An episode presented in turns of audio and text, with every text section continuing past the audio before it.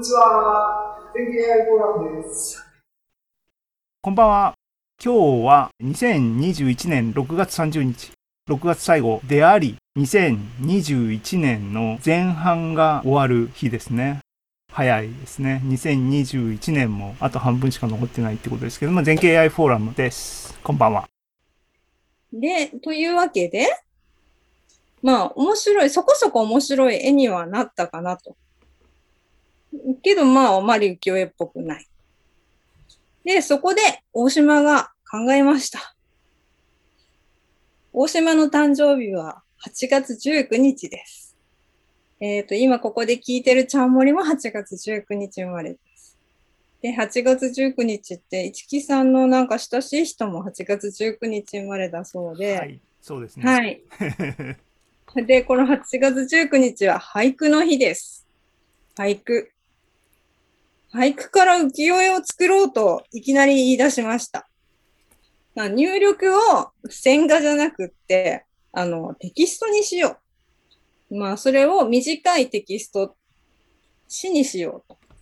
命名、ポエムガン。で、なんか、大島はよくポガンポガンって言ってます。このポエムガンで、これで論文書くんですか？えー、ね。ねえ、それもいいんじゃないのかなって思うんだけど、ちょっと違うっぽいです。はい。うん。で、まあ、まずこれ3分クッキングみたいにまとめると、1、詩を作る。2、詩を入力する。3、浮世絵を出力する。すると、立派な浮世絵ができるっていう風な流れになればいいなっていう話をしました。で、大島が俳句を作ってください。おっしゃ。そして、大島が、えー次に、青く見る、暗き空に浮かぶ点、赤き基地の上、故郷は通しという、なんかテラフォーミング計画先発隊隊員の歌を送ってきました。で、エルトン・ジョンのロケットマンかよっていうのと、まあ、俳句じゃなくて短歌じゃないかっていうツッコミをしたら、別に詩なら何でもいいですと。うん。で、さっきのテラフォーミング先発隊隊員の歌を入れた結果がこれです。で、出力されたのが。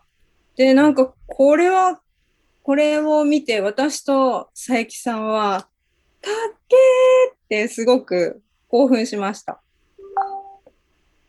うん。なんかこう、赤涼感がある景色に、なんかモノリスっぽいのが出現していて、こう、火星の孤独を理解してくれたんじゃないのって勝手に盛り上がりました。火星火星ってもう勝手に勝手に決めつけちゃったんですね。で新しいアートじゃないかっていう話で、むっちゃ盛り上がりました。うん。なんか、この、えっ、と、真ん中下のこのモノリスっぽいのが、こう、火星のこの歴漠な世界に、こう、孤独、孤独とともに立っているっていうすごい絵が出来上がったんじゃないのかって、みんなで、みんなでっていうか、興奮してたんですね。で、大島もドヤって感じで見せてて、じゃあ、もう、これは俳句をみんなで作ろうっていう話になり、私と佐伯さん2人で俳句を作る日々が始まりました。